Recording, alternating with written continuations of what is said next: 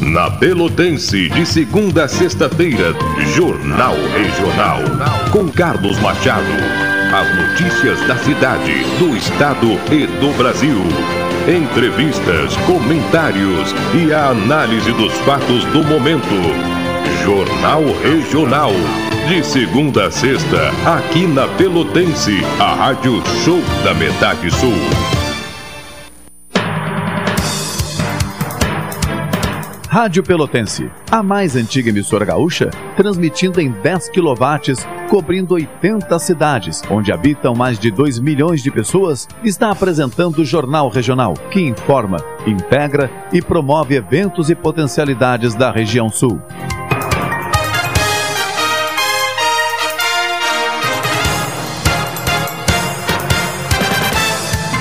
Doze horas trinta e dois minutos. 12 e 32. Está começando mais uma edição do Jornal Regional, integrando pela informação 80 municípios com o patrocínio de Expresso Embaixador, aproximando as pessoas de verdade. No intervalo do Jornal Regional é hora de um momento perfeito. É hora de café 35. A Coff Store 35 na Avenida República do Líbano 286 em Pelotas. O telefone é o 30 28 35 35. Doutora Maria Gorete Zago, médica do trabalho, consultório na Rua Marechal Deodoro, número 800, sala 401. Telefones 3225 5554 3025 2050 e 981 141 000.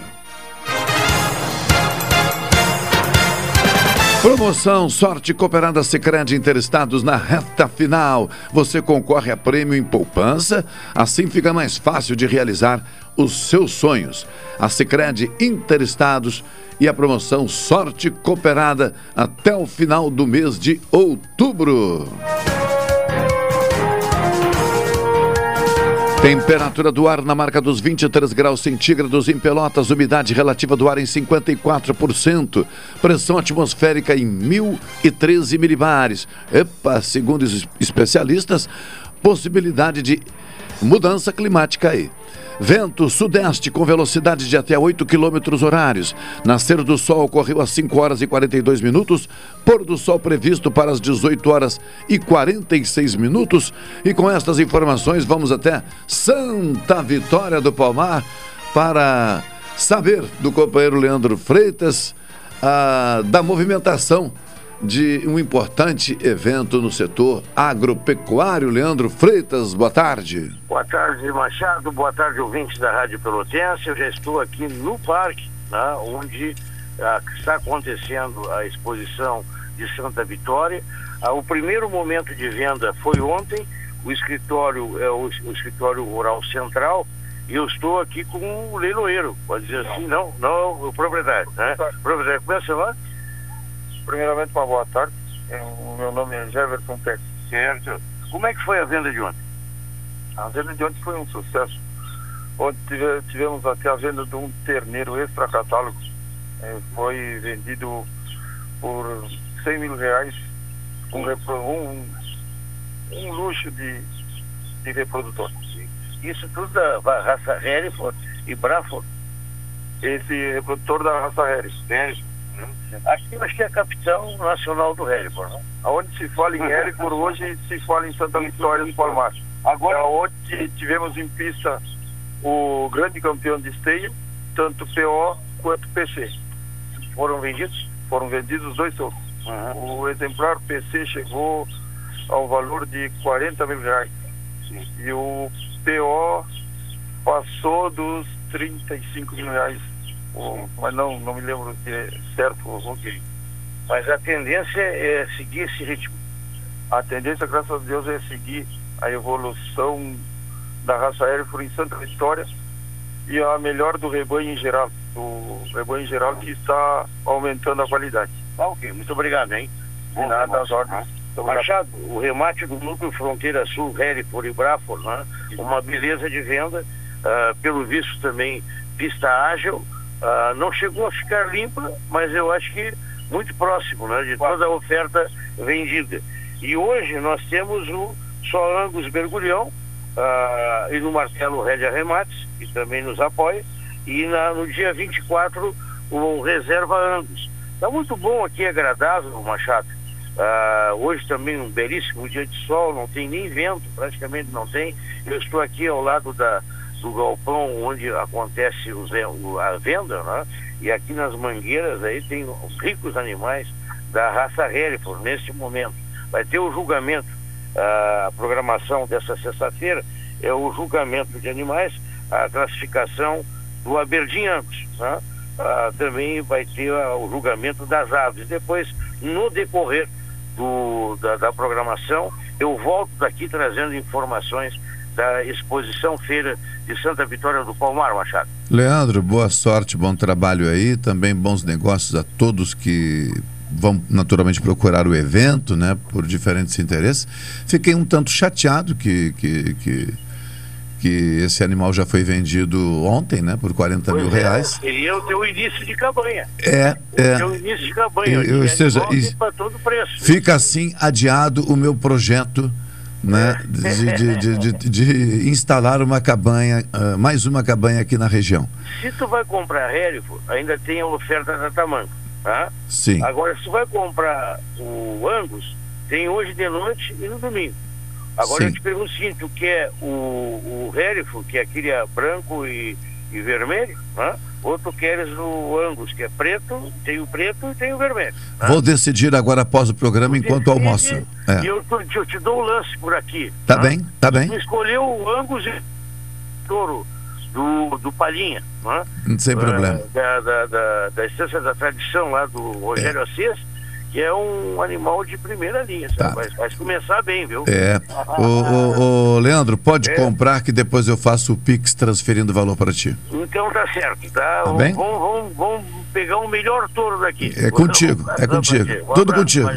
Um abraço. 12h38. Uh, enquanto eu trago os destaques aqui, o Erivelton Santos busca o próximo contato nesta abertura de programa. Sexta-feira sempre é um dia com muito movimento, né? Encerramento da semana e tal. A nós aqui também os desafios aparecem com intensidade. Destaques assuntos que circulam na pauta nacional, no ambiente político-econômico. Interlocutores do presidente Jair Bolsonaro sondam nomes para o lugar de Paulo Guedes no comando da economia no país.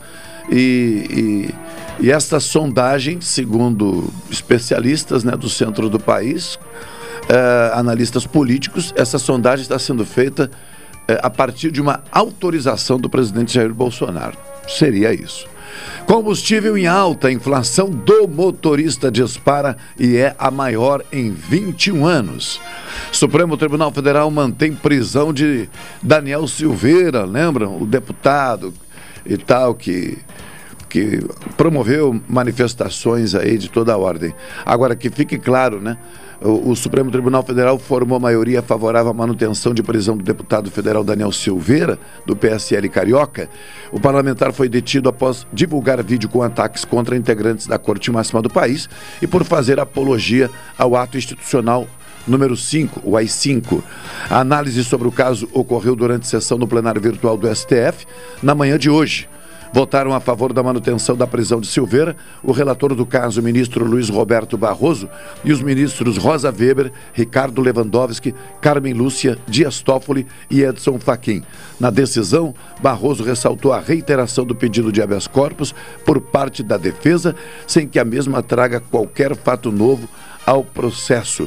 Alexandre de Moraes se declarou impedido de votar, já que o julgamento questiona a decisão dele mesmo no caso. Agora, um detalhe muito interessante, né?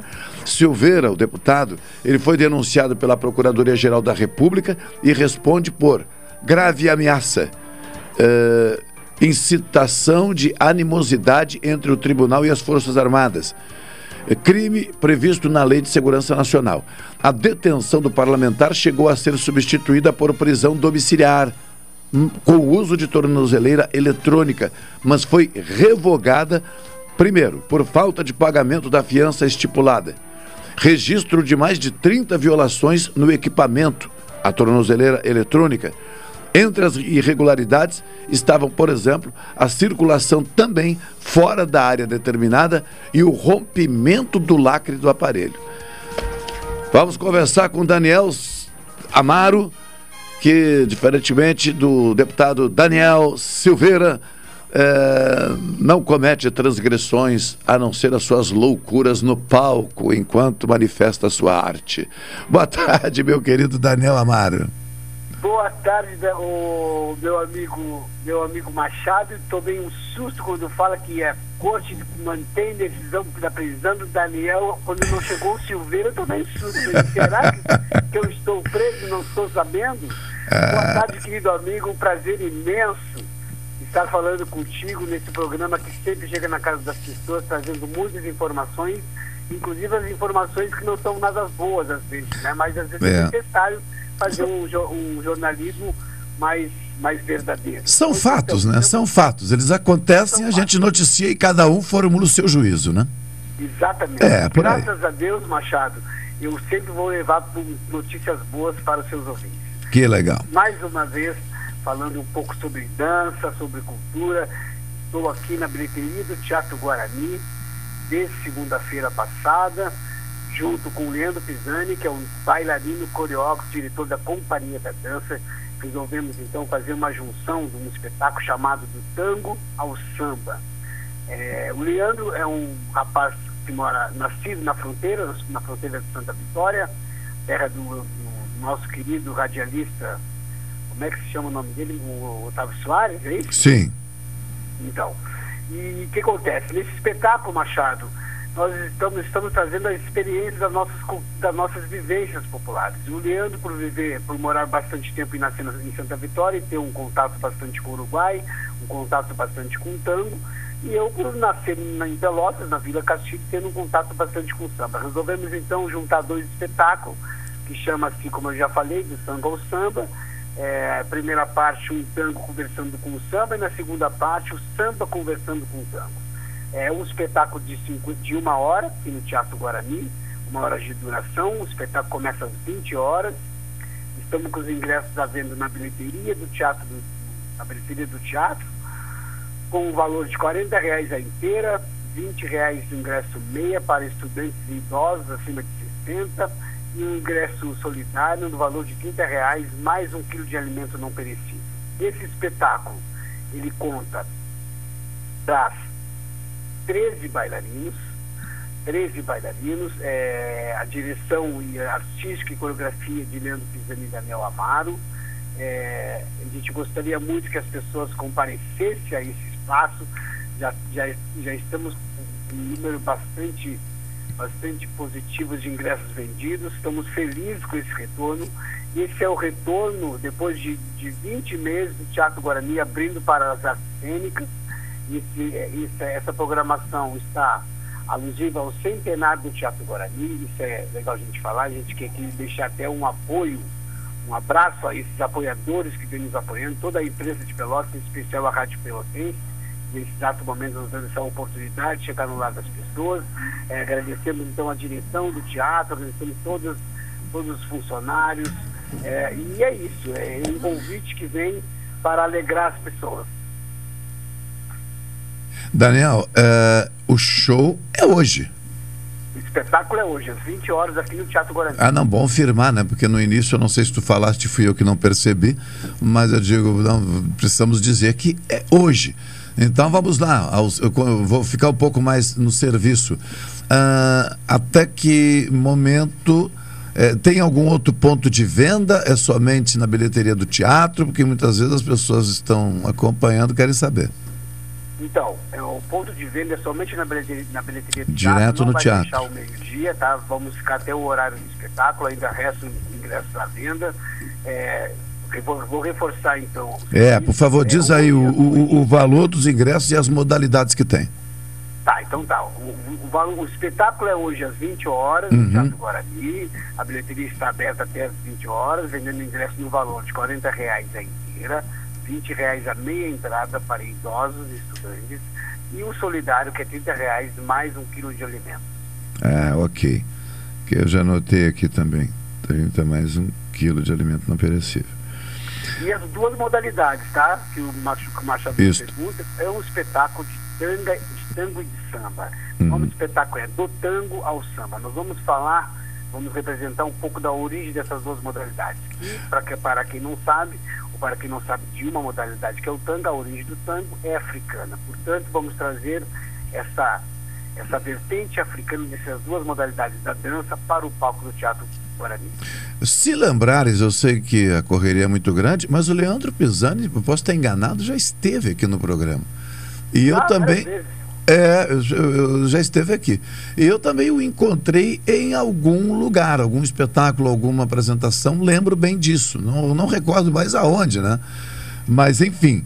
O, o Leandro continua também com a academia em Pelotas? Ou... Pois então, o Leandro viveu muito tempo ali com a escola na 15 de novembro. Hoje é, a, sede da, a sede da companhia do Leandro é no Teatro Guarani. Ah. É legal você falar isso, legal você falar isso. Eu posso falar das aulas. Estamos dando aulas aqui. O Leandro dá aula de dança de salão nas segundas-feiras e nas quartas-feiras, das 19h15 para grupo intermediário e das 20h15 para iniciantes. Tá? Mais informações para as aulas 9911 50 0040. Vou, vou de novo. 991 15 0040. E tá eu dou aula de dança afro aqui é, nas quintas-feiras, às 18h15, aulas, aulas virtuais e, e, e no, somente eu só dou aula aqui nas aulas virtuais, aulas virtuais, só online, tá? E o Sim. contato é 984 169557. Tá bem, meu querido. Sucesso logo mais, mais uma vez, nessa retomada. E mais adiante vamos poder conversar ao vivo aqui para também é, comentar sobre detalhes e as tradicionais brincadeiras e provocações. Tá bem. Obrigado pelo espaço. De nada, Daniel. Forte abraço. Um abraço, valeu. 12h48, Daniel Amar e Leandro Pisani, hoje no Teatro Guarani, a partir das 20 horas, show de uma hora, do tango ao samba com a participação de 13 bailarinos, 40 reais o valor da, do ingresso, né, inteira, como dizemos, 20 reais meia entrada e o ingresso solidário 30 reais mais um quilo de alimento não perecível. 12h48, Elivelton Santos na operação técnica, vamos ao intervalo comercial, em seguida de volta. Esta é a ZYK 270, Rádio Pelotense, 620 kHz. Música, esporte e notícia. Rádio Pelotense, 10 kW. A mais antiga emissora gaúcha. A Rádio Show da Metade Sul. Ah, eu invisto porque rende desenvolvimento. Eu pela solidez. Eu invisto pela rentabilidade. Eu porque amo o aplicativo. Seja qual for o motivo, investir com o Sicredi é a melhor alternativa. Tem poupança, renda fixa, fundos de investimento e previdência. Saiba mais em sicredi.com.br/barra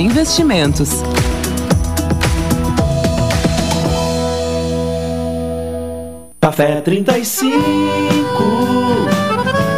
em todo lugar. Forte, marcante, o cheirinho no ar. Café 35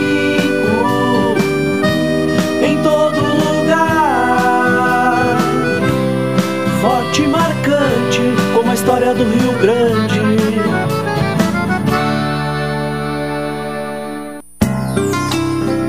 Doutora Maria Goretti, médica do trabalho, realiza exames de admissão, demissão, mudança de função, retorno ao trabalho e laudo PCMSO, Programa de Controle Médico de Saúde Ocupacional.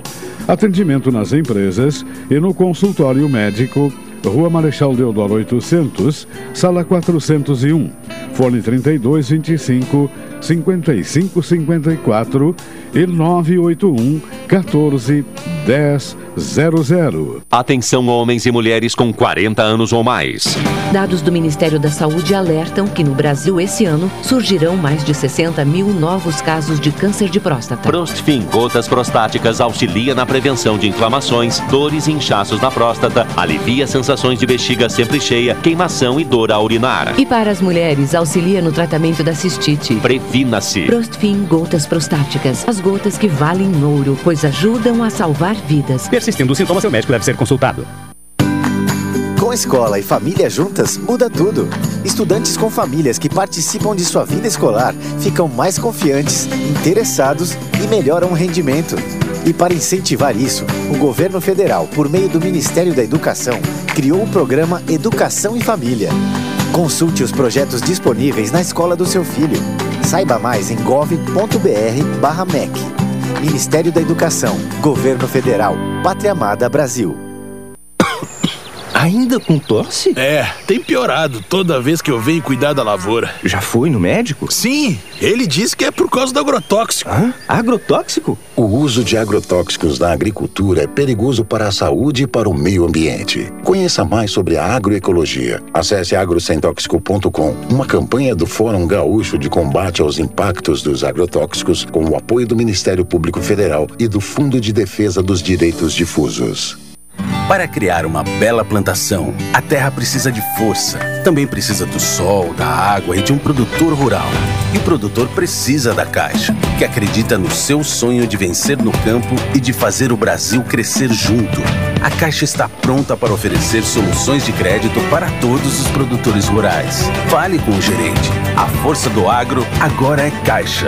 Caixa, o banco de todos os brasileiros. Governo Federal. Pátria Amada Brasil.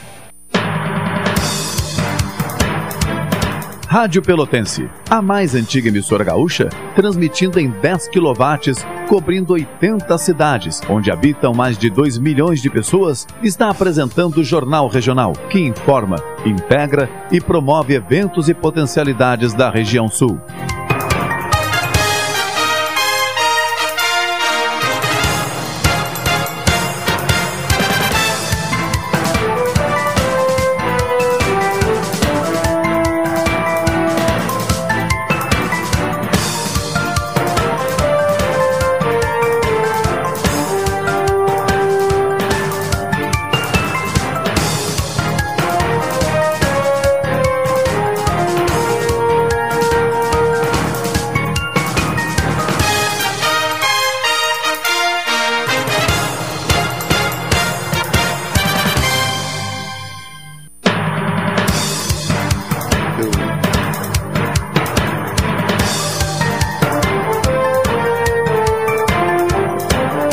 Doze horas e 53 minutos, 12 e 53 Retomamos aqui o, o, as informações nesta sexta-feira.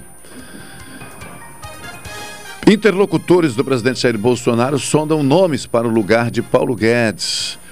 O ministro da Economia chegou a dizer na semana passada que deseja ficar no governo para seguir aprovando as reformas estruturais que sempre defendeu, mas admitiu que tem limite a sua permanência no cargo. Caso fosse obrigado, disse ele à, à época, a tomar medidas que colocassem em risco a responsabilidade fiscal, ele não teria condições de seguir no posto. No entanto, Paulo Guedes tem ajustado seu discurso dizendo que o governo precisa amparar famílias que ainda estão em situação de vulnerabilidade por causa da pandemia do coronavírus.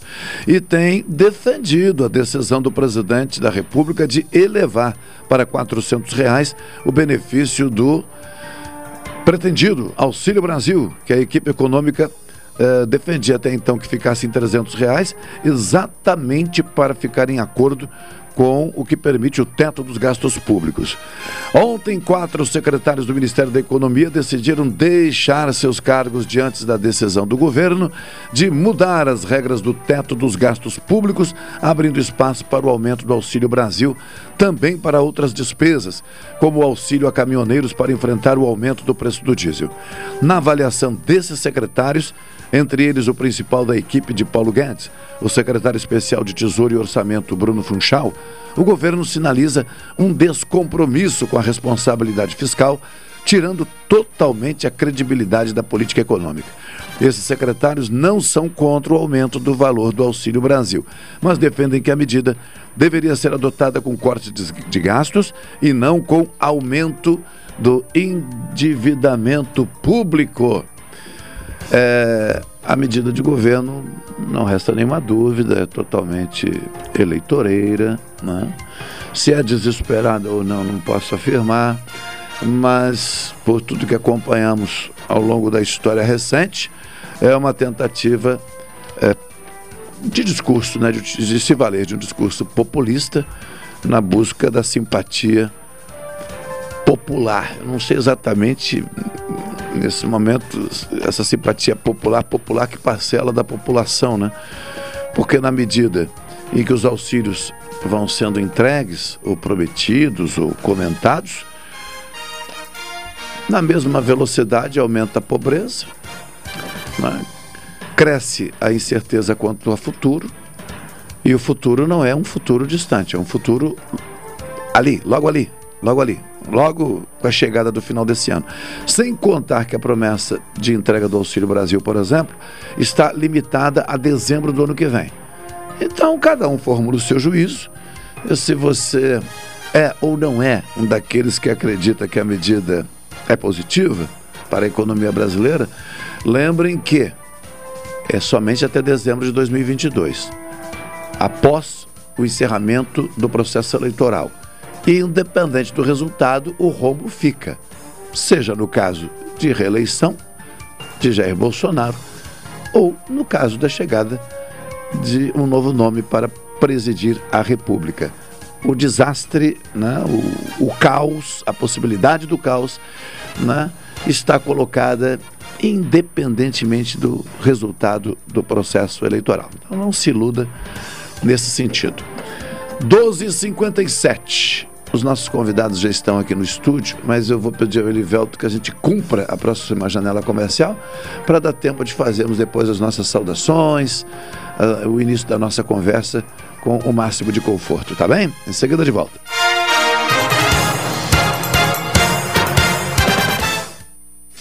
Esta é a ZYK 270, Rádio Pelotense, 620 kHz. Música, esporte e notícia. Rádio Pelotense, 10 kW, a mais antiga emissora gaúcha. A Rádio Show da Metade Sul. Ah, eu invisto porque rende desenvolvimento. Eu pela solidez. Eu invisto pela rentabilidade. Eu, porque amo o aplicativo.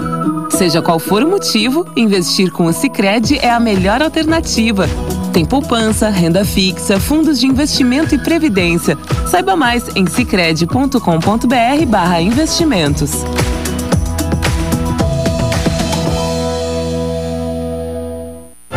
Expresso Embaixador informa que a partir do dia 13 de setembro estarão disponíveis novos horários de ônibus para Pelotas, Rio Grande, Porto Alegre e Piratini. Informações no Instagram arroba Expresso Embaixador ou no site www.expressoembaixador.com.br. Durante a pandemia, o serviço de bordo cortesia está suspenso para a segurança dos passageiros. O transporte de pessoas com necessidades especiais com passe livre valerá na modalidade direto. Os horários estão sujeitos a alterações e o tempo de duração de viagem está sujeito às condições da estrada. Expresso Embaixador. O futuro é hoje. Sexta e sábado pra levar na Delta Sul. Então leva essa! Toda a linha de cozinhas, mesas e cadeiras em 10 vezes sem juros. É só nesta sexta e sábado. Sua casa cheia de estilo, a Delta Sul facilita para você. Em 10 vezes sem nadinha de juros. Cozinha nova? Tem. Mesas e cadeiras? Tem também. Toda linha de cozinhas, mesas e cadeiras em 10 vezes sem juros. É só nesta sexta e sábado. Viva mais a sua casa. É pra levar. É na Delta Sul. Estação Santa Helena, restaurante, hamburgueria e bistrô. Espaço único, aconchegante e a 100 metros da orla da Praia do Laranjal.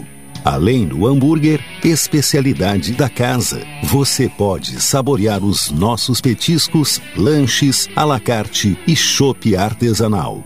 Aberto de terça a domingo, das 18h30 à meia-noite e delivery pelo telefone 3307 6818.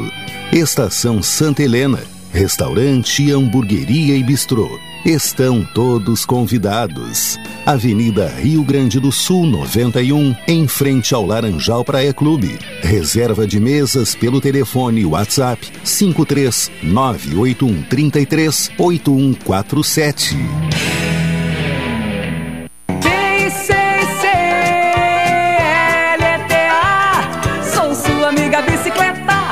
Prepare sua bicicleta e venha participar da pedalada Outubro Rosa. 31 de outubro, saída 9 horas da Rádio Pelotense, Rua Alberto Soveral 64. Chegada no Parque da Baronesa com acolhida aos participantes e sorteio de brindes. Inscrições na JL Casarim, Avenida Bento Gonçalves 3900, com a doação de um quilo de alimento não perecível. Pedalada Outubro Rosa. Apoio Ótica Lume. Nosso foco é a sua visão. 7 de setembro, 376. Saúde Maior, 25 anos. Presente ontem, hoje e sempre. E Rude Bono. Hortifruti Grangeiros e Embalagens. Realização Pedal Domingueira. Apecan e Rádio Pelotense. Todo mundo ouve.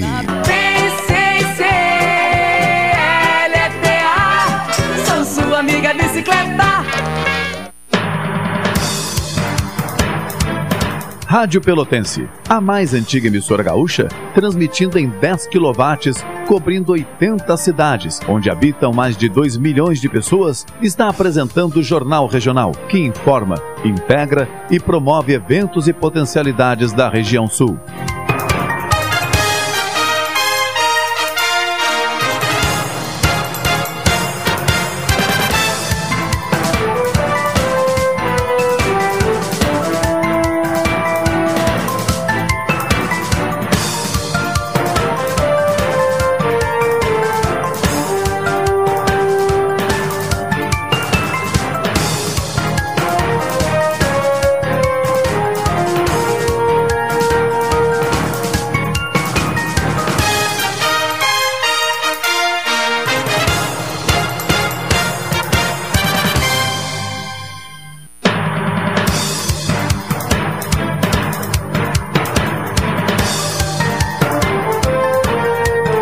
Treze horas, três minutos. Retornamos ao estúdio no Alberto Soveral, número 64, Rádio Pelotense, a rádio que todo mundo ouve, nesta sexta-feira, 22 de outubro de 2021, com patrocínio de Expresso Embaixador, Café 35, doutora Maria Gorete Zago, médica do trabalho, e Cicred Interestados com a promoção Sorte Cooperada até o final do mês de outubro. Informe-se numa agência da Cooperativa de Crédito Cicred.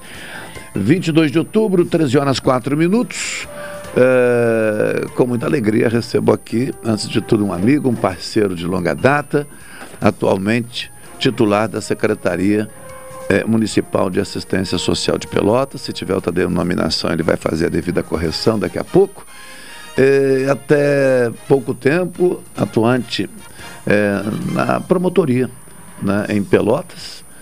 Estou falando de José Olavo Bueno dos Passos, para quem não sabe, um boêmio. Momento de revelações que podem sim comprometer sua caminhada no ambiente, no cenário político, porque vindo à tona, né? Várias questões podem surgir. Mais um boêmio, tocador de violão, apreciador das serestas, né? E um grande parceiro musical. Prazer em encontrá-lo, secretário. Embora vá manter a formalidade por uma questão natural do respeito, ainda né, que sejamos amigos de longa data, mas por que não dizer às pessoas que existe essa, essa vertente, entre outras, Com que, certeza. aliás, mantém, não? Mantenho, mantenho, É. mantenho agora algum, até por um lado um pouquinho de rock, mas a música está sempre presente. É, a, a Sempre. banda acabou, aquela banda que Não. havia de rock, não? A pandemia ah, deu uma suspendida nela. Mas ela, ela tá.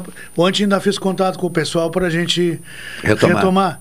É que a maior parte já são pessoas de lá perto dos 60, tal, tal, e aí. Perto. É, perto, né? Não, mas tá bom, eu tô com 6.1, se tá perto dos 60, são jovens. Né, É, e, a- e aí a gente deu uma parada, mas a gente quer retomar, porque a música, como tu sabe, tu é um grande É vida. cantor, a música é vida, é isso aí. É vida, é. A música é a única lingu- a linguagem que todo mundo entende sente, né? Em qualquer canto. Qualquer canto, não É, tem dúvida. isso é Seja o verdade. que for. Tá bem. Eu vou pedir ao amigo, então, que inicialmente apresente essas jovens, né? Beleza. Para que a turma comece a entender o- o- a nossa conversa daqui para diante. A Secretaria de Assistência Social, ela de Pelotas, ela tem um o Centro de Referência da, da Mulher e a Coordenadoria da, de Políticas Públicas para a Mulher. Então nós temos aqui a coordenadora Manuela Rodrigues, que está nos acompanhando, que trabalha com a gente lá, e a Paola Fernandes, que é que é a, a diretora do Centro de Referência da, da Mulher. A Manuela é diretora também lá na, na secretaria, trabalha na parte de administrativa, além da coordenadoria da, da mulher. E a Paola é a, é a diretora do centro de referência. São do- duas, duas partes da secretaria que trabalham nessa área de combate à violência eh, contra a mulher, violência doméstica, psicológica, física, enfim. Então é um setor que hoje tá, faz um trabalho de ponta, né, de referência. Então, é, a gente fica muito contente com esse auxílio, com essa capacidade dessas duas pessoas nos ajudarem nesse trabalho lá. Claro. Eu vou dar boa tarde e temos de ter sempre um critério. Como eu conheço a Paola já há algum tempo, ela vai entender, porque também é uma profissional da área. Vamos ser todos anfitriões do boa tarde aqui da, da Manuela, que é a primeira vez que eu estou tendo contato. Manuela, boa tarde. Boa Obrigado aí pela tarde. participação. Eu que agradeço a oportunidade, o espaço de falar um pouquinho sobre essa política que é tão importante. Boa tarde a todos os telespectadores. É Isso. Tá bem. Paola, prazer em te rever também. Já perguntei da família. É sempre uma alegria né, encontrar a turma aí que, que a pandemia um tanto afastou, né? Não permitiu que a gente tivesse o contato anteriormente. Prazer. Prazer estar aqui, Machado, contigo. Boa tarde, boa tarde aos ouvintes da Rádio Pelotense, a rádio que todo mundo ouve, né? A rádio de é maior audiência na cidade de Pelotas. Eu, como uma radialista há muitos anos, tenho muita saudade do ao vivo, do microfone, desse contato Uhum. pela sintonia do rádio com as pessoas, né? Que agora com a pandemia, principalmente, o nosso contato tem sido mais virtual, pelo rádio, enfim. E é uma alegria, uma satisfação muito grande estar aqui falando sobre mulheres, o combate à violência de gênero e as políticas públicas que nós estamos construindo atualmente na Secretaria de Assistência Social, com todo o apoio da Manuela na coordenadoria e do secretário, né, à frente da pasta. É muito bom poder falar sobre isso aqui no teu programa. Bom, dentro desse recorte, assim, vamos, vou, vou tentar aqui, né, né, mas como são amigos, a todo instante é possível os reparos, viu? Aqui é assim que funciona. Falou alguma coisa que não é, só levanta aqui o dedinho para eu saber e a gente já faz a devida correção. Falando do- a partir desse recorte, então, mulheres em situação de vulnerabilidade, o meu papel aqui é tentar complicar a vida do entrevistado, né? Dos entrevistados, senão não tem graça. Quando né? não. É. então, a primeira questão que eu colocaria, eh, que eu vou colocar é a seguinte: quando falamos em mulher em, em situação de vulnerabilidade, no que diz respeito à violência, nós falamos de, de, de todo o público, né? Estamos considerando aqui o município de Pelotas.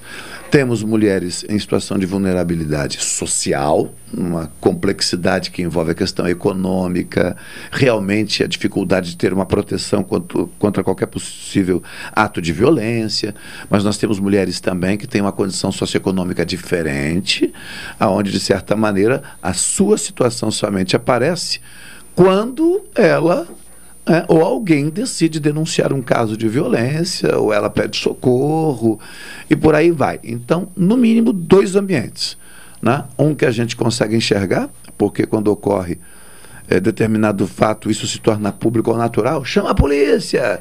E aí o tal do chama a polícia expõe as pessoas, torna o caso público e todo mundo fica sabendo que a violência acontece. E tem outro caso onde é dito, não chama a polícia, porque nós temos um nome a zelar, nós temos, enfim, princípios diferentes e por aí vai. Vocês conseguem ter ideia do tamanho desse público, então, somando tudo isso? Paola. Então, Machado, nós temos mesmo esses dois, essas duas situações que tu colocaste. E o que, que acontece? O Centro de Referência de Atendimento à Mulher em Situação de Violência, professora Cláudia Pinho Hartleben, ele existe em Pelotas há sete anos. Né? Eu estou à frente da coordenação desde janeiro deste ano, apesar de já trabalhar com mulheres há mais tempo. Ah, e nós nos deparamos né, com uma realidade de que ah, grande parte do público atendido, no caso até 2020, eram de mulheres de classe média alta. Não todas, mas grande parte. E que tínhamos também um público em situação de vulnerabilidade social. Dentro dessa realidade, nós entendemos que o que faltava era chegar a este público dentro dos bairros e das periferias de Pelotas, levar a informação da existência desse serviço, que até o momento muitas mulheres ainda não sabiam, mesmo ele já existindo. Porque, claro, o centro ele tinha uma equipe reduzida e com a vinda do secretário José Olavo ele teve um olhar atento para a política de combate à violência contra as mulheres e ele nos permitiu aumentar essa equipe, nos ajudando a aumentar o número de atendimentos de 60 no ano de 2020 para mais de 200 em 2021. Então, isso mudou a nossa realidade, o contexto em que o serviço se encontra hoje. Uhum. Hoje a gente já tem um acesso maior dentro dos bairros, com as várias ações e projetos que a gente desenvolve, que vamos falar daqui a pouco, mas a gente enxerga que as mulheres, por exemplo, que uh, sofrem violência, que são de uma classe social um pouco mais alta, muitas vezes elas não querem ir na polícia fazer um boletim de ocorrência para não expor o seu nome. E, mas iam até o centro de referência ter esse atendimento, até porque nós trabalhamos com dados sigilosos, com as técnicas, psicólogas, assistentes sociais e toda a equipe que desenvolve esse trabalho né? Tudo muito sério, com todos os critérios de sigilo. Então elas se sentiam confortáveis sendo acolhidas pelo centro de referência, mas muitas vezes não queriam ir fazer um boletim de ocorrência. Uhum. E muitos casos que a gente sabe que expõe mesmo, e o natural é nós expormos mesmo quem é o violador do direito da mulher, quem é o agressor, a gente tem que expor o homem. Mas a sociedade expõe a mulher, a sociedade machista em que a gente vive. E isso é errado, está invertido.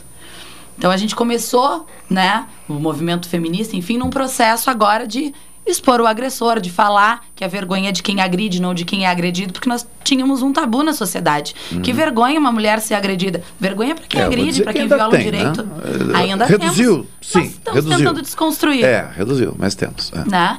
Então a gente se depara assim com essa realidade. E é difícil porque muitas vezes, quando a violência ela não é física, ela é psicológica, ela é moral, patrimonial, e porque a violência física e a sexual são as mais fáceis de serem percebidas. Hum. E as outras três, né, não são tão fáceis de perceber e muitas vezes a própria mulher não se dá conta da violência que ela está passando.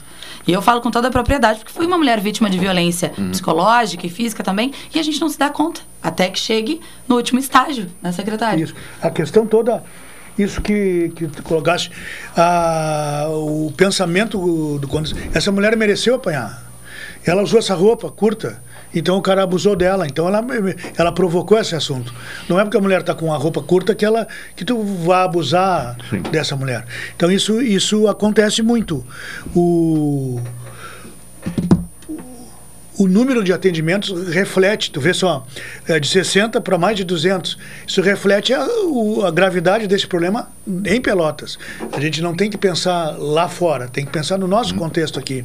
Então, a, a prioridade do, do combate à, à violência, porque é, ela é, é essencial para a Secretaria, porque envolve a questão econômica, a mulher não rompe aquele aquela violência porque Sim. não tem para onde ir envolve os filhos e envolve uma coisa que é interessante, que as gurias podem abordar, que é, é o fenômeno que eu conversei, conversava muito com a Paola e com a, com a Manela, o fenômeno que, na crença da cabeça da mulher, que ela merece aquilo que está acontecendo, a mulher vítima. Então ela não, ela, ela apanha uma vez, apanha duas, apanha três, e aí o, o sujeito primeiro faz a, a sedução, depois faz a, a dominação física e incute na cabeça da mulher que ela, ele tá, ela tá obrigando ele a bater nela, ela, ele a ser violento com ela, e ela acredita nisso, entendeu? Isso, isso é uma coisa que, ah, mas isso só em filme não, isso é a realidade do dia a dia. Hum. É a dominação econômica, a dominação por causa dos filhos e a dominação psicológica, porque ela acredita que ela merece aquilo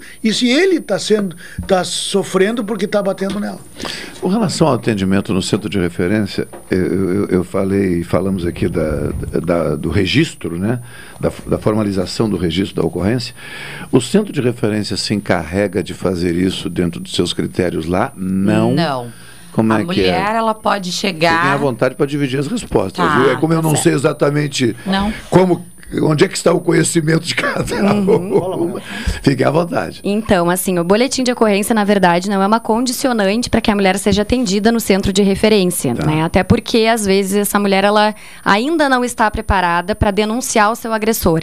Porque a gente não pode esquecer que a gente está falando de uma pessoa que está denunciando ah, o seu amor, o seu parceiro, o pai dos seus filhos, né? Enfim, via de regra, né? Normalmente. Então, às vezes, a mulher ainda não está empoderada, ela não está encorajada, ela tem um processo, não conseguiu romper totalmente o ciclo da violência, ela não conseguiu, não conseguiu se libertar daquele relacionamento abusivo. Então, a gente não condiciona a entrada da mulher no centro de referência ao boletim de ocorrência, né? Então, ela pode procurar espontaneamente o centro, né? E lá vai, vai se prestar um serviço eh, psicossocial, né? Um atendimento f- traçado entre uma psicóloga e assistente social, que vai verificar as demandas daquela mulher, se é uma demanda judiciária, se é uma demanda assistencial, se é uma demanda, enfim, vai, vai trabalhar a autonomia dessa mulher, o empoderamento, até que se for o caso, né, se ela se sentir confortável, é, é o que a gente busca, mas nem sempre é o resultado que a gente tem. É. Mas a gente busca com que a- trabalhar a autonomia, né, para que a mulher rompa esse ciclo e faça a denúncia, porque a gente vai conseguir. Aí é- a, gente tem uma rede de enfrentamento em Pelotas que é muito atuante, que é muito participativa, que conta com a Delegacia Especializada de Atendimento à Mulher, o Ministério Público, a Vara da Violência Doméstica, Patrulha Maria da Penha. É, Então a gente consegue inserir essa mulher numa rede de mais uma proteção. questão para fechar o meu raciocínio Por aqui, que favor. possivelmente seja o raciocínio de algumas pessoas que nos acompanham. E perguntar é tranquilo, viu? Quem pergunta corre risco, mas tem a função é essa. Dentro desse raciocínio, nós ouvimos em algumas circunstâncias falar do exercício da autoridade de ofício, né? E aí alguém pode estar na audiência pensando agora, puxa vida, a mulher pode não estar preparada para isso, mas o Estado, né, quando eh, toma conhecimento dessa situação, ele tem situação em flagrante, não em flagrante, eh, em que momento o Estado poderia agir de ofício, dizendo, olha, ela pode não estar preparada, mas a violência é flagrante, a violência eh, tem uma determinada intensidade, a coloca numa situação de alto risco, portanto, nós precisamos agir. Isto não acontece, não, deve acontecer. Não, acontece. Ah. É que existe alguns. de- depende do. Quando as, as minhas gurias falam em, de- em denunciar, é levar o fato para romper aquele relacionamento.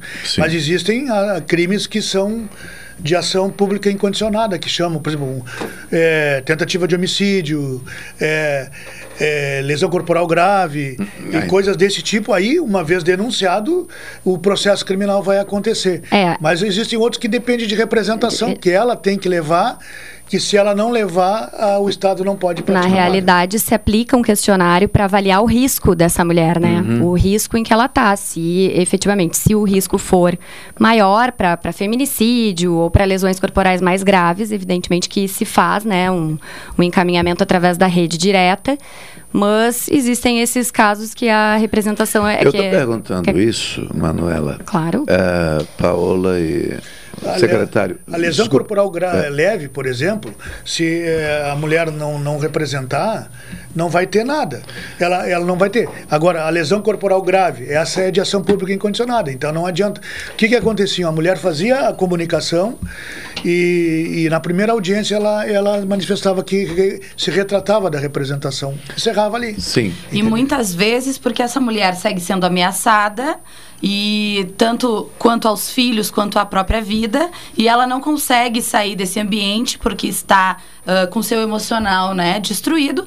E dentro do centro de referência do atendimento que nós fazemos como bem a Manuela falou nós procuramos que ela resgate a sua autonomia. Então ela vai escolher Sua se faz um boletim de ocorrência ou não e a sua autoestima, enfim, para que consiga retomar a sua vida. Então, ela tem a liberdade de escolher, a gente não impõe, mas também a gente indica que o melhor caminho é fazer uma denúncia, ter um boletim de ocorrência que ah, lhe dê medidas protetivas de urgência, se for o caso, para que possa se manter afastada do agressor, enfim. Mas ela é quem tem que saber que a rédea da vida e a decisão é dela. né? Não, eu entendo perfeitamente e, e- e fiz essa, essa última questão em razão da repercussão de alguns casos. Puxa vida, Esta mulher já havia sido atendida no centro de referência, essa mulher já havia eh, eh, preenchido o questionário e tinha sido avaliado o risco, esta mulher. E, infelizmente, voltou a ser agredida, ou muitas vezes até morta, e ninguém fez nada. Isso é comum de ouvirmos, né? Então, por isso que eu fiz essa questão, para que esse ninguém fez nada fique, de certa maneira, respondido aqui. Certo. Ou seja, Claro. para que algo seja feito, né? e como é complexo, né? Um trabalho, como disse a Paola agora há pouco, usou a expressão, é, é fazer com que a mulher perceba ah, o direito que tem a partir da sua autonomia e não né, sobre a guarida do Estado, e É. simplesmente, tipo, ah, eu não preciso reclamar que o Estado se encarrega de fazer por mim Na né, esse tipo de encaminhamento. é, na realidade, É. as a, a vítima desse, desse delito, ela tem que compreender que a, que a, a compreensão, vamos usar até esse Sim. paradoxo, a- compreender que a compreensão dela, a paciência dela, ela, isso coloca ela em risco, entendeu? Porque se ela aceita o controle, aceita a obsessão do o comportamento obsessivo do sujeito, ela se submete e isso pode chegar a uma coisa grave, entendeu? E não não é nenhuma nem duas mulheres que apanham e ficam com o cara, porque é, o poder de sedução de, de, de um relacionamento afetivo, a gente não tem a, a magnitude disso, a dimensão disso. Então ela apanha uma vez, apanha a segunda, e ela está compreendendo que ela está apanhando porque ela merece. E o cara é que está sofrendo porque tem que bater nela. Não, e o juízo do senso comum é, costuma ser cruel, né? Isso. É como é que pode ficar nesse relacionamento sendo agredida? Aí é que essa, tá. essa É. mulher não tem vergonha A na gente cara. julga essa muito. mulher não tem. E aí vai. Mas não entende E que ela diz- está ali sob efeito de uma dependência emocional e a- o principal fator que leva uma mulher a voltar para o seu agressor não é eh, principalmente a questão emocional, mas sim a dependência financeira. Financeira. E Na maioria quando ela casos, não né? tem casos. É. como terminar e para onde ir, onde Sim. morar com seus filhos, como sustentar os seus filhos, porque muitas vezes o marido nem deixa trabalhar, ela não tem como sair daquele ambiente se não tiver ajuda de uma rede de apoio E que a- consiga auxiliar. E aí entra o que a Paula está dizendo. Tu, a- o, o contexto social pensa que não é feito nada, mas meses e meses de trabalho, de atendimento, de orientação, não surtem efeito. Ou, sim. ou surte e depois tem a recaída, porque a recaída acontece, entendeu? Às vezes, um ano depois, tu acaba descobrindo que a mulher voltou pro, pro, pro, agressor. pro agressor. E a gente até, por exemplo, nós temos um sistema no centro de referência de busca ativa dessas mulheres, né? Nós temos uma parceria com a Delegacia da Mulher, nós recebemos os BOs e a gente busca elas pelo telefone. Quando não conseguimos contato, a gente faz uma visita a domicílio para ver se ela está viva, se ela está bem, se ela gostaria de fazer parte Esse do é um nosso serviço, receber crucial. atendimento. Sem, con- sem contar que a busca ativa pode, é, é, digamos assim, de alguma forma, em alguns momentos, ao invés de ajudar, complicar um pouquinho a Se vida ela tiver dela. com o agressor Se tiver se com o agressor agressor, se ela tiver, um- justo, se ela tiver retornado ao agressor, é, Que é do centro de referência, a gente chega como assistência social. Cadastro único, cadastro a gente, na realidade, quando faz a busca vulnerabilidade. ativa presencial, a gente Olha, não se apresenta enquanto centro, eu vou né? usar uma marca de, de, de cosmético muito antiga aqui, não sei se devo, mas vou dar uma dica. Chegue como vendedoras do Avon. mas claro, já entregando um cremezinho para não dar na vista, né? Pode ser também, pode ser, fica a dica. Quem sabe o patrocínio. Agora entra em contato com a Avon, tá? Mas tu vê como é, como é complexo esse, É, é. Esse, essa questão ah, que as gurias estão colocando. Não, sim, tu, não, não tu chegar num lugar, tu, é muito, muito complexo. Tu chegar numa casa de Justo. onde há violência e. e, Não, e ser o- dependendo o do de local, pólvora ali e isso. dependendo do lugar, o lugar sabe que tu não és dali. Com- E alguém sabe, vai né? querer saber quem é, o que, que tu está fazendo, que assunto foi esse. Um forte abraço aqui à professora Eliana Weber, sempre na audiência do Jornal Regional, principalmente em temas assim relevantes né, do ponto de vista social. Obrigado, diz ela. Realmente, em muitos casos, não é vergonha da denúncia, é medo. Né? Com Também um certeza. forte abraço ao Rafael Beltrame, que está em deslocamento para o trabalho, ouvindo o programa no rádio do carro. Obrigado, gente. E 13h25, vamos ao intervalo comercial, mas eu quero já deixar um, um indicativo aqui. O processo de educação, saber como é que isso tem sido feito, porque é, não há poucos dias, meses, mas na escola, nessa faixa aí dos. Eu vou colocar 10 anos de idade, é comum, eu digo, é comum, não sei com que intensidade nem proporcionalidade, mas é comum que meninos e meninas comecem A já namorar. a flertar, né? Isso. E é. E, e- e as atitudes, algumas aí já começam a ser evidenciadas, né? Não sei explicar exatamente, não é minha praia, mas talvez por uma questão de personalidade, né? alguns jovens, alguns meninos já começam a querer fazer, muitas vezes, inclusive, a disputa com outros meninos pela conquista, já se valendo da, da força física em relação ao seu possível adversário nessa disputa e muitas vezes de imposição à menina também das suas condições do flerte ou do namoro. E aí eu queria saber de vocês como é que vocês avaliam esse tipo de ocorrência. A questão do machismo estrutural é presente na nossa Sim. sociedade há muito tempo, desde sempre, Sim. todos os dias, né? E quando a gente fala em mudar os índices de violência e combater a violência de gênero, a gente precisa trabalhar com a educação das nossas crianças, porque simplesmente ah, os homens, de forma geral, não participam desse debate, deveriam estar inclus- inclusos né, nesse discurso para conversar e debater e mudar esse conceito cultural. Mas, como é muito mais difícil mudar o que já está posto, a gente precisa massivamente trabalhar com as crianças e com a educação dentro das escolas. Né? Nós até colocamos um projeto no plano de governo da prefeita Paula antes da eleição, que agora vai virou lei, inclusive, que é o Maria da Penha vai à escola, explicando o que é violência de gênero, como tratar uma menina, como tratar um menino, é, como as crianças devem ter esse comportamento uns com os outros, porque isso vem de casa, essa cultura. A criança, na verdade, ela reproduz um comportamento, Exato. né? Sim. Então, Sim, com certeza. Ela, é, a gente precisa trabalhar massivamente, como a Paula Já- falou, a já educação pre- das crianças, né? Para É, não perder aqui o tino, senão eu fico inquieto. Vocês já tiveram de descon- de desconstruir aquele discurso do menino usa azul e menina usa rosa? Ai, sim. Cor não tem gênero, É. né? Que pena. Só tem uma cor Ah. que, é, que é importante: azul, branco e preto, e amarelo e azul. Ah, sim. Ah, é? Ah. Azul e amarelo são as preto. cores que Azul, moram branco no meu preto. coração. Nessa mesa, nessa mesa aqui, eu sei que a Paola é a cerulha, né? Totalmente. É, dois, então- dois, aqui dois. Dois? Secretário também. Manuela, então, que é rubro-negra, é isso? Gente, eu sou gremista. É? Então não tem rubro-negro, eu sou São Paulino, né? Ai, arrasou, olha isso, que alegria essa mesa. Meu São Paulo de Rio Grande, o Leão do Parque. Lá é o tricolor, né? Branco, verde, vermelho. Elivelton Santos na operação técnica. Vamos ao intervalo comercial e em seguida retornaremos.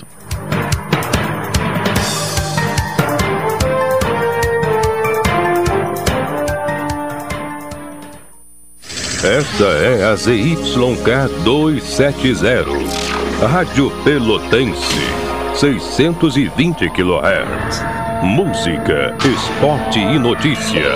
Rádio Pelotense, 10 kW, a mais antiga emissora gaúcha. A Rádio Show da Metade Sul. Café 35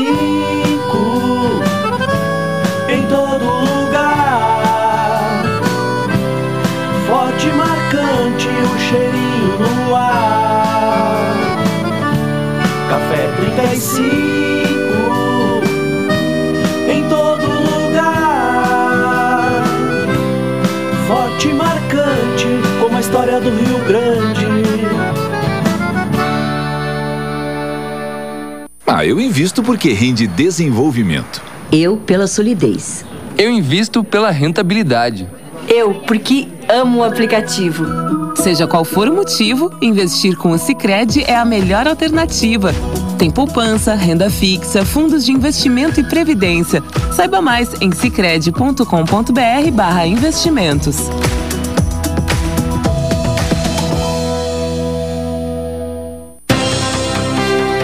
Você costuma ouvir de segunda a sexta-feira os programas Cotidiano e Jornal Regional entre 11 e 14 horas. Agora você pode ouvir estes programas a qualquer momento do dia, da noite, e não importa onde você esteja. Acesse a Rádio Pelotense no Spotify e ouça os programas Cotidiano e Jornal Regional. Pelotense, a rádio que todo mundo ouve. Rádio Pelotense, a mais antiga emissora gaúcha, transmitindo em 10 kW, cobrindo 80 cidades, onde habitam mais de 2 milhões de pessoas, está apresentando o Jornal Regional, que informa, integra e promove eventos e potencialidades da região sul.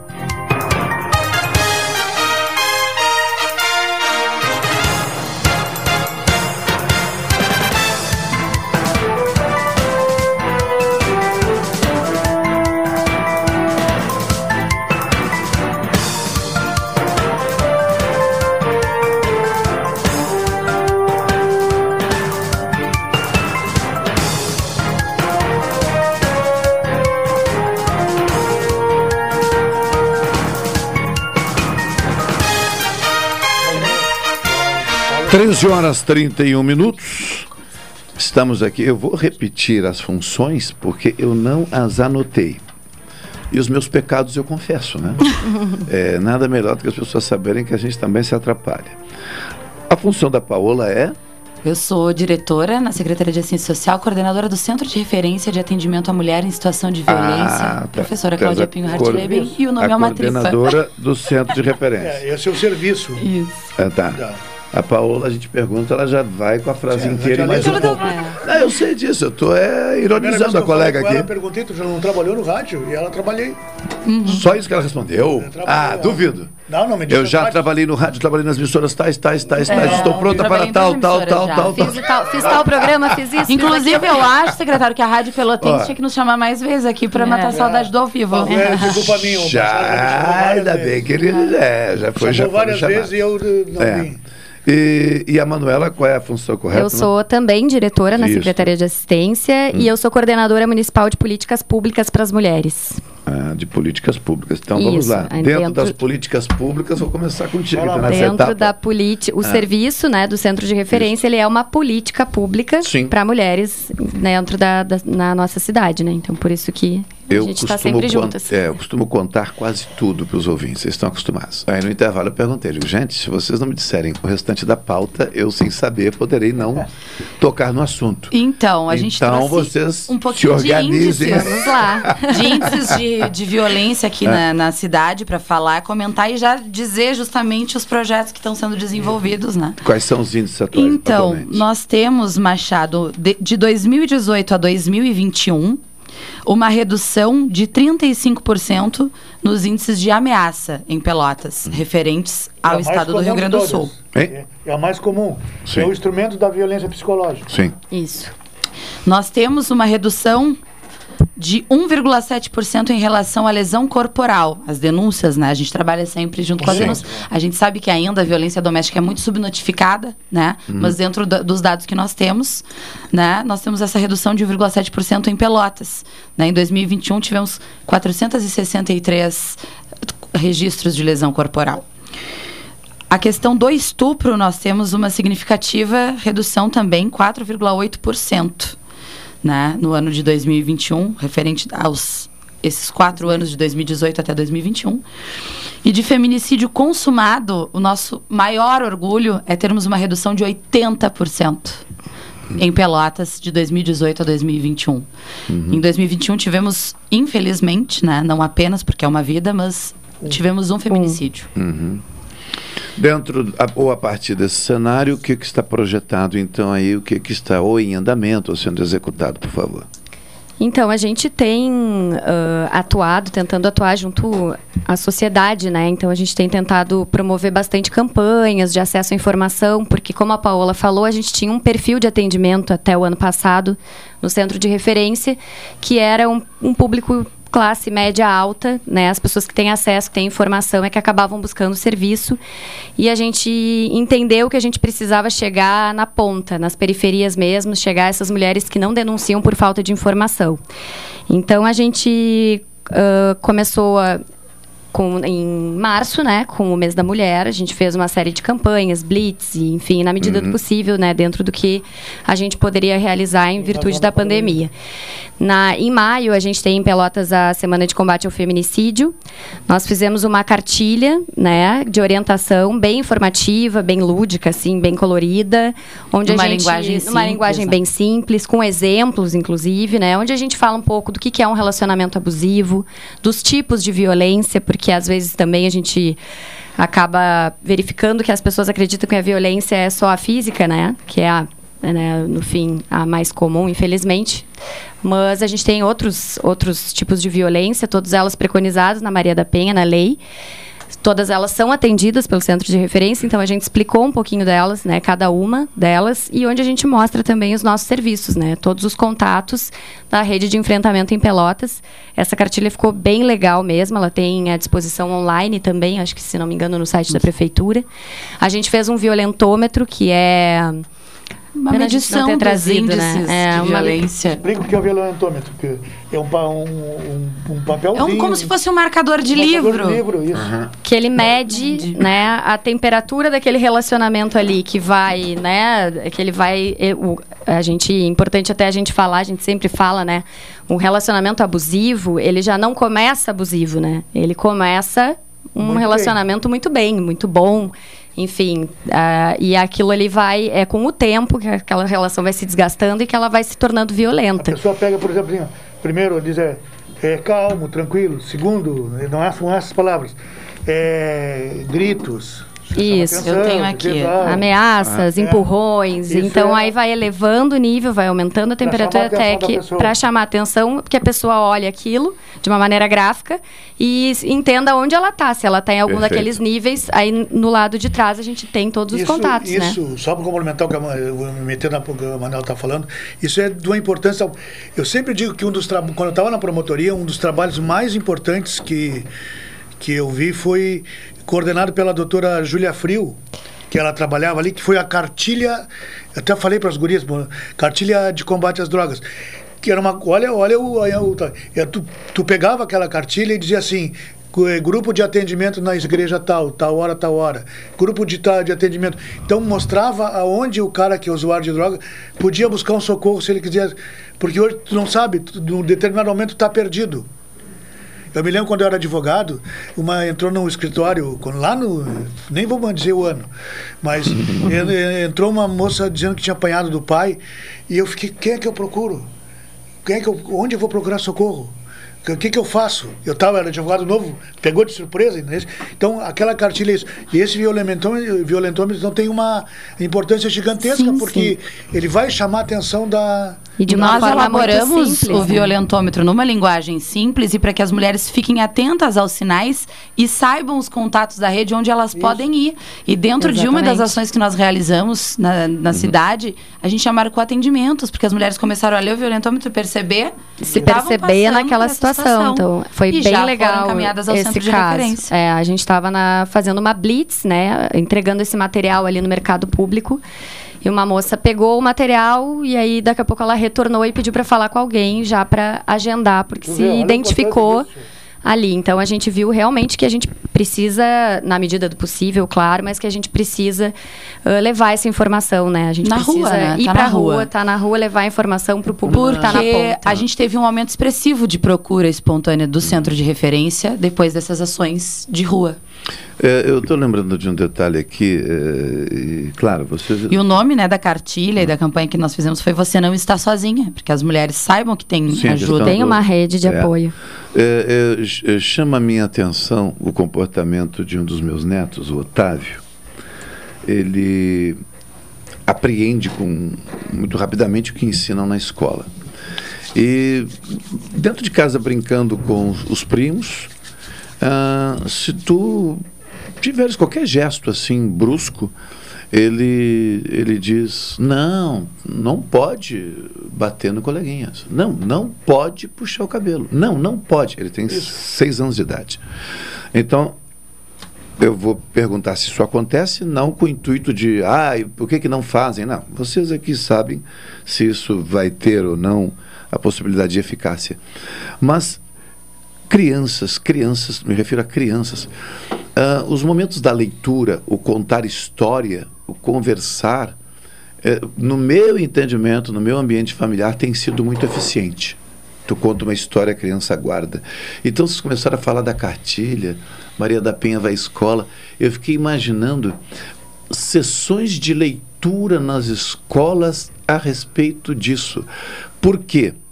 Com todo o meu respeito à escola, a escola, como qualquer outra instituição, ela é formada por pessoas que passam Uns fazem mais, outros fazem menos, cada um tem o seu foco.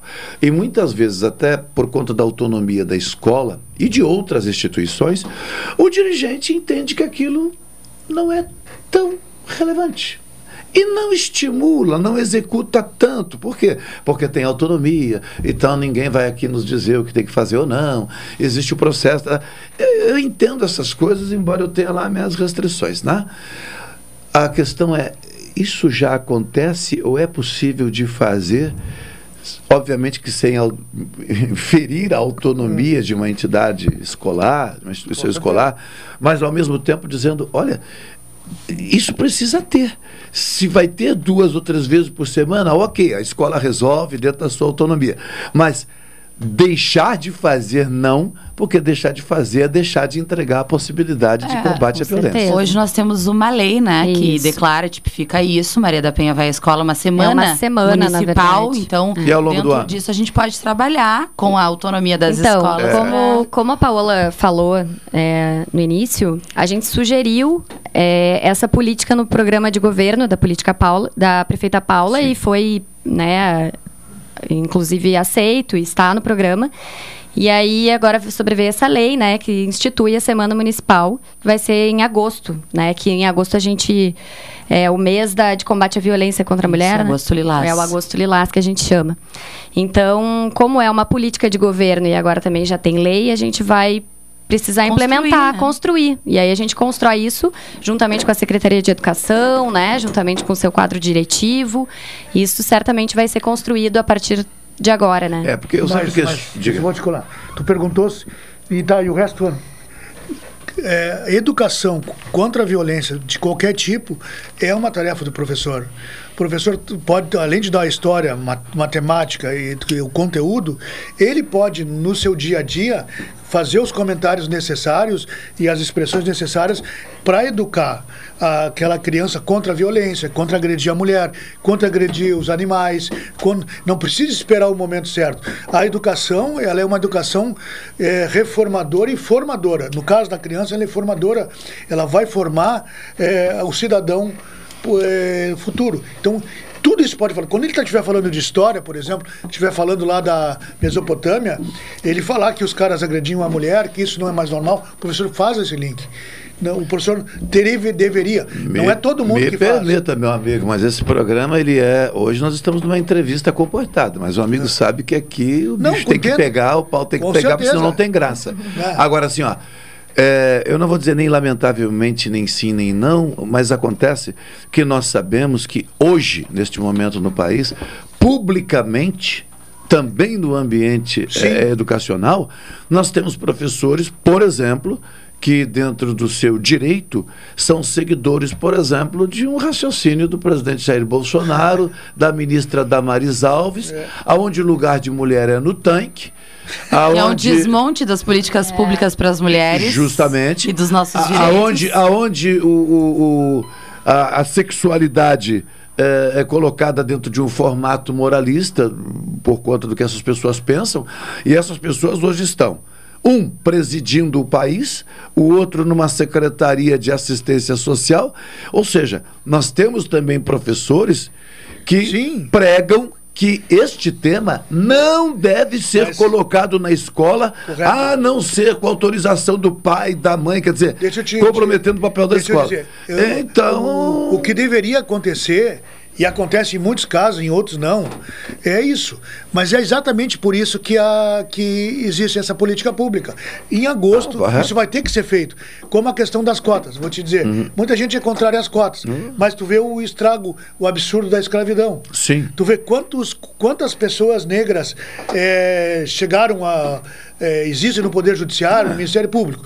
Então, tu precisa das cotas para quebrar esse paradigma. Então, exatamente por essa política pública, tu esta- estabelece uma lei que diz que tem que fazer isso.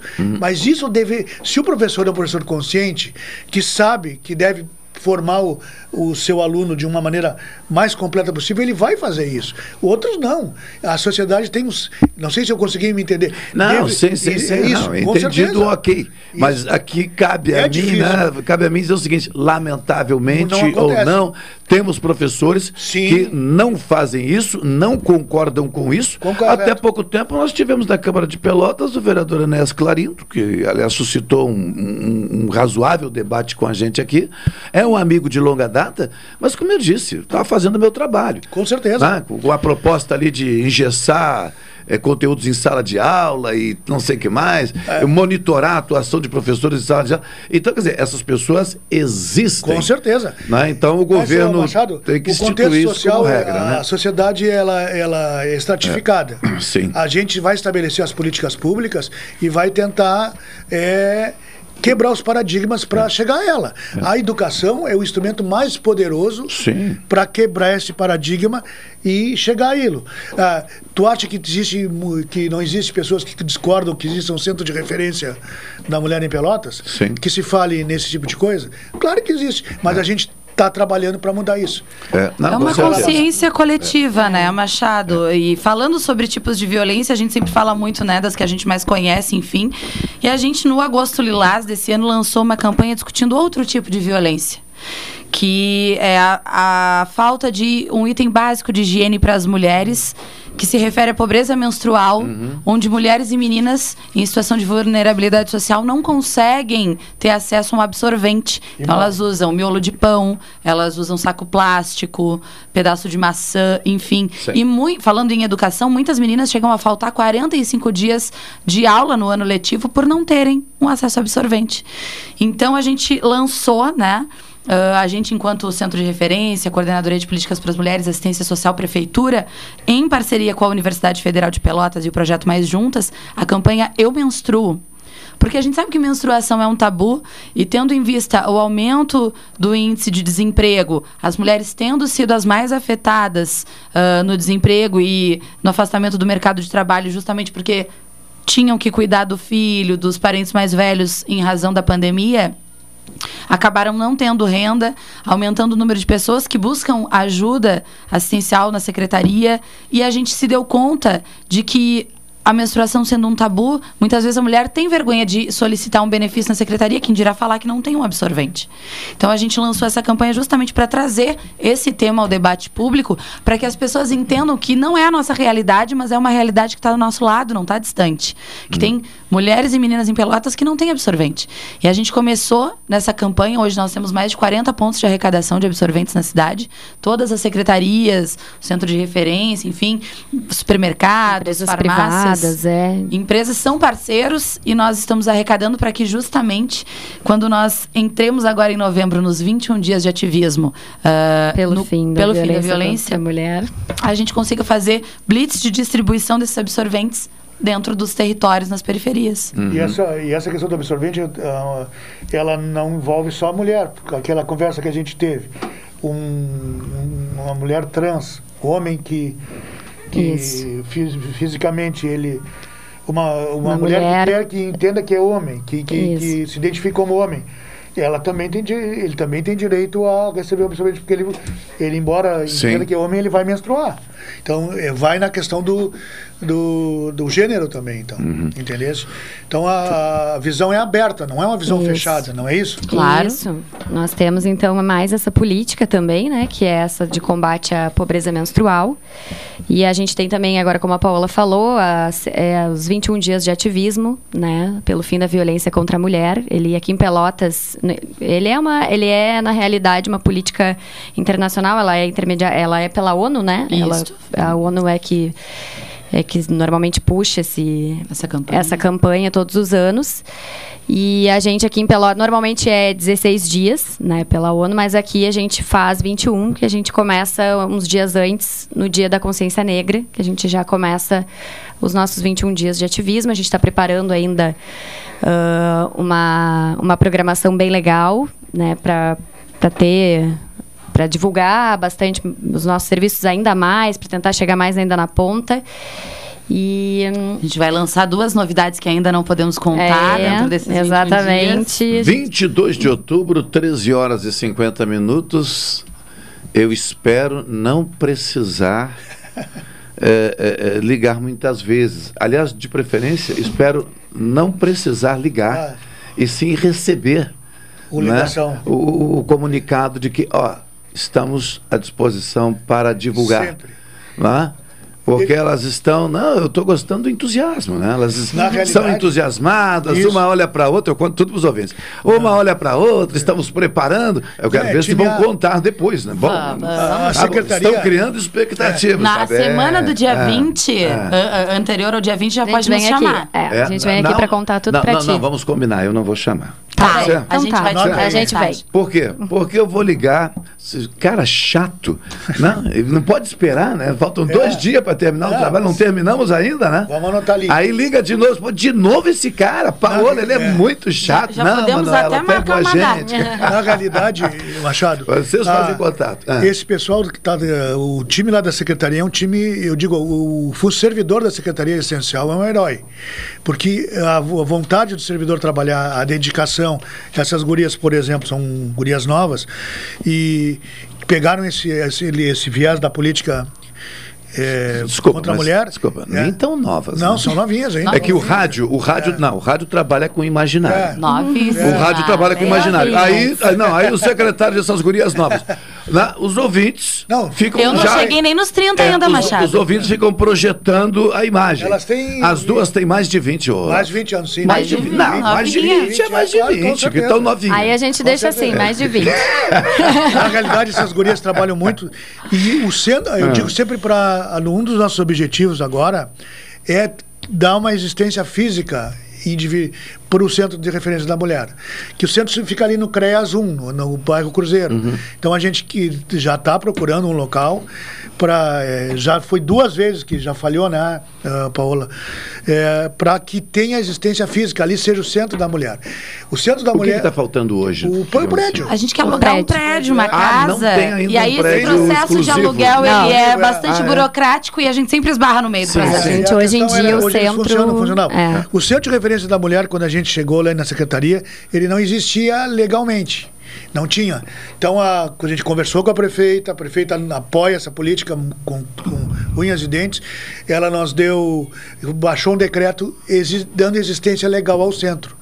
E nominamos o centro de Cláudia Pinhar Treben, que é a professora Sim. Cláudia. Então, hoje o centro existe legalmente, tem um nome, é uma referência, tem uma estrutura boa, tem a casa de acolhida. a pro- Ah, isso eu ia falar. da- é um dos poucos. É uma das, são 13 casas, um pouquíssimas. estado inteiro. Do estado São inteiro. pouquíssimas casas que tem. A gente tem uma delegacia, tem um juizado, tem. Vamos lá, Manuela. Ministério Patrulha Maria da Penha. Patrulha Maria da Penha. Defensoria então, é uma rede Pública. muito interessante de. E nós temos aqui em De apoio, Pelotas é. também, que é importante dizer, que não é em todos os lugares. A gente tem ah, o apoio do NACA também, né, É. secretário, que trabalha com os homens agressores, grupos É, reflexivos, né? também, é. Porque O que é, é o NACA? Só desdobra pra gente. Na de realidade atendimento. é a, a criança e adolescente, adolescente, mas eles fazem sim, essa essa parceria extensão. conosco, eles têm essa extensão e eles trabalham com, com grupos reflexivos para homens agressores, né? Infelizmente, a gente tem um pouco de resistência dos homens em aderirem a essa, a essa política, mas o- a gente tem um resultado muito positivo, né? Normalmente os homens que estão sendo atendidos, que fazem parte desse grupo, eles não reincidem na conduta de agressão à mulher, né? Então, a gente tem uma- um resultado positivo, embora a gente tenha um pouco de resistência do homem de se a engajar Patrulha- nisso. A Patrulha Maria da Penha, que é um, tra- um trabalho excelente. excelente Que inclusive a gente sauda, saúda, né? Porque fez sete ou nove anos agora, É. eu tô em dúvida, mas Ela- fez aniversário essa semana. Ela visita as mulheres que são agredidas. Ele tem, então, ela vai, visita para saber se- como é que está a situação. Quem tem medida e- protetiva, quem tem né? medida protetiva. Então, que esse é um trabalho de, um trabalho de referência. Muito importante. Então, a secretaria tem, ela é como eu te falei, quebrar paradigmas. Hoje a gente chegou lá, a gente mexeu na estrutura, mexeu nos nomes, é, muita coisa tinha sido feita, procurou se melhorar algumas coisas, criar outras. E hoje a gente está ainda é, é, vamos dizer assim, sedimentando um trabalho e um dos do que essa menina também vai, vai trabalhar e levar isso adiante. Essa menina é a quer- Paola. A Paola, é. É. É o. O ouvinte tem que saber rádio, essa o- menina é, que é. o, o idoso. Nós, uma das nossas prioridades também é. o idoso. A gente vai começar um trabalho. Já já existe bastante trabalho na área do idoso, mas a gente quer aprofundar o trabalho de proteção ao idoso também em Pelotas. Então a gente tem algumas ideias. Ela está construindo, a Paola, junto com o pessoal do CREAS Osó- Osório, construindo uma política pública que a gente vai tentar implementar também adiante, que é a proteção ao É, idoso. Nessa política ao idoso, se o amigo não se importar, eu gostaria de ser chamado. Porque eu não, eu não posso também deixar confuso a cabeça do ouvinte. Uma hora são meninas e muito jovens. Outra hora vai cuidar da política do idoso. Com essa idade, cuidar da política do idoso, me Mas desculpa. elas têm muita. muita Dá, dá. Muita energia. É, tá bem. Pobre dos idosos, né, Tchê? Com pouca energia. A gente tem uma casa de proteção. o Pelotas é uma das, é, Pelotas é, é uma das poucas cidades que tem um sistema completo. Aqui, porque a gente tem duas residências inclusivas, que é para o pessoal com transtorno, o pessoal com. Tem um- uma casa de idoso, uma casa de à vítima de mulher, três abrigos para criança e adolescente. A gente inaugurou a República agora, que é. Saía um adolescente da, de um abrigo, com 18 anos, para onde ele vai? Não ia. Não, não, quando eu era promotor da infância, a gente falava com o coronel poeta e, e abrigava eles lá. Hoje a gente tem uma república, foi inaugurada agora, a prefeita inaugurou há pouco, que era um dos objetivos de vida meu. Agora eu já posso partir para o outro para voltar. é, é. senhora. Vai partir pro rock É, depois. é, é. Era a ideia de criar dos 18 aos 21 para que aquele adolescente saísse e ficasse ali e tivesse um tempo para se preparar para a vida adulta. Então a gente já tem isso aí. Então o sistema de Pelotas ele é completo. Ele precisa ser aprimorado e mudar a sistemática E de atuação. aprimorado e preservado, Preservado. por políticas públicas, daquilo que vocês Isso. estão fazendo, porque para evitar que uma mudança de governo jogue o trabalho todo fora. É, né? que é lamentável e acontece, né? É, pois é, infelizmente, é, sim. é. Bem, aqui o, o espaço vai estar sempre à disposição para esse tipo de tema, para os debates necessários. É muita coisa, viu? Não tem como abarcar tudo hoje, mas foi legal essa retomada dando uma geral. E agora vamos, vamos por etapas. À disposição, gente. É só, é só avisar aí, a gente ajusta a, A gente tem, pauta e é, vamos a lá. gente tem muita coisa com a Sim. Secretaria de Assistência Social, eu sempre comparo. Tu, com, ela trabalha em silêncio e muita. Tu vendo durante essa pandemia, o- a magnitude do trabalho da, da assistência social é impressionante. Por- vou te dar só isso aí, esse dado, porque eu sei que já está no final do horário. Por exemplo, em janeiro de 2020, tu distribuía para para a população 800, 600 cestas alimentícias, que era o normal. Era, nós chegamos a, a, no final, agora quase agora, 4 mil cestas por mês de distribuição.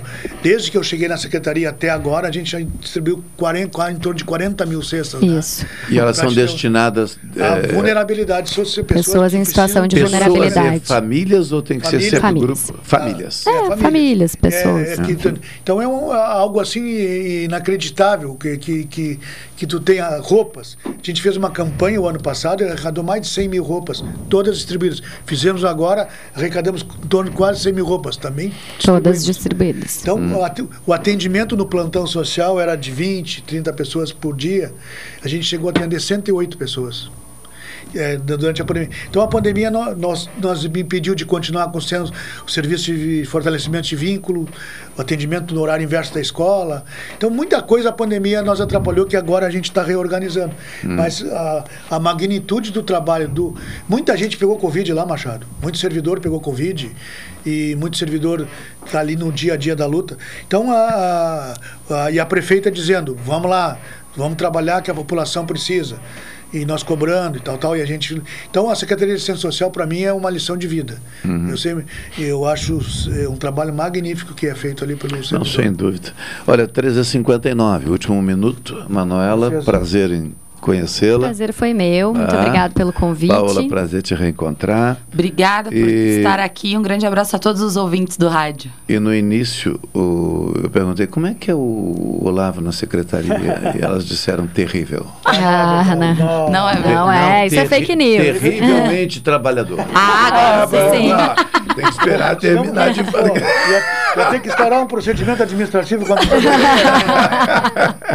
Terrivelmente trabalhadora. Digo, olha, eu sei, lembro dele na época da promotoria, os eventos. Se depender do Olavo, eu tenho certeza, muito mais do Te que já fazem espaço, Machado, vai ser aqui. feito. Não tá agradeçam. Eu, eu- eu costumo dizer sempre aqui que tem dois, do- há vários momentos, né? Mas eu destaco, de acordo com a ocasião, neste caso aqui, o seguinte: a Rádio Pelotense é uma empresa que não nos limita profissionalmente. Isso é raro. É. Isso é uma joia. É um paraíso para o jornalismo, né? Uma empresa que eh, não cria nenhum tipo de restrição. Nós não temos aqui nenhum vínculo político partidário. Recebemos a todos. Nessa mesa falamos de todos os assuntos. E A assim cobrança é sempre pela responsabilidade. Então, ok. Né? Em outras circunstâncias, não poderíamos limitar, por exemplo, as publicações do poder público a investimento financeiro. Sim. A Rádio Pelotense não faz isso. Tá? Às vezes até acho que deveria. Dispu- não, É. deveria disputar os recursos que estão para todos. Né? Pois se o, a administração municipal, seja da localidade que for, tem esses recursos, eu entendo que a empresa poderia disputá-los com intensidade, É. inclusive. Não o faz. Né? Ao mesmo tempo, não restringe. Então, secretária Roberta Paganini, a cada alteração da vacina, pá, no WhatsApp, preciso agora. Está aberto o microfone. Né? Trabalho de vocês também. Então, é um paraíso para o jornalismo, eu digo que é um paraíso para a sociedade, e a Rádio Pelotense cumpre esse papel social de verdade, efetivamente. Maravilha. Então, somos parceiros. Sou testemunha somos disso desde a parceiros. época da promotoria, de É. inúmeras e inúmeras vezes que É. fui lá e vim aqui. É, somos parceiros mesmo, então isso é uma maravilha. Precisamos é, preservar esse relacionamento. Obrigado, viu? Muito Vou obrigada. aguardar por vocês. Com Pode certeza. deixar. Agora que fique claro, quando não aparece, eu conto também, tá? Ah, bem. É, que é pra não, né? amigo, amigo, mas não, né, tem que dizer, prometeu e não apareceu, e aí vai. Cláudio Silva no comando da Super Tarte para narrar mais uma, uma sexta-feira com muita música. Promotor José Olavo Passos, atual secretário eh, de Cidadania de Pelotas, assistente social, Cláudio Silva, quer saber por que tu não tens narrado jornada esportiva com a participação do Esporte Clube Pelotas. Se isso é pessoal, se isso é profissional, pede para que tu explique logo após o final do programa aqui, tá bem? Junto com ele a Paola, que é a Lucerulha também. Ah, só vai escapar da Manuela, que é gremista. Aí o Grêmio, gente, o Grêmio é Porto Alegre mesmo, esse é o problema deles lá. Tá bom? Erivelton Santos, Operação Técnica, muito obrigado, tá? Boa tarde, um ótimo, um ótimo final de semana a todos, até segunda-feira. Tchau, tchau.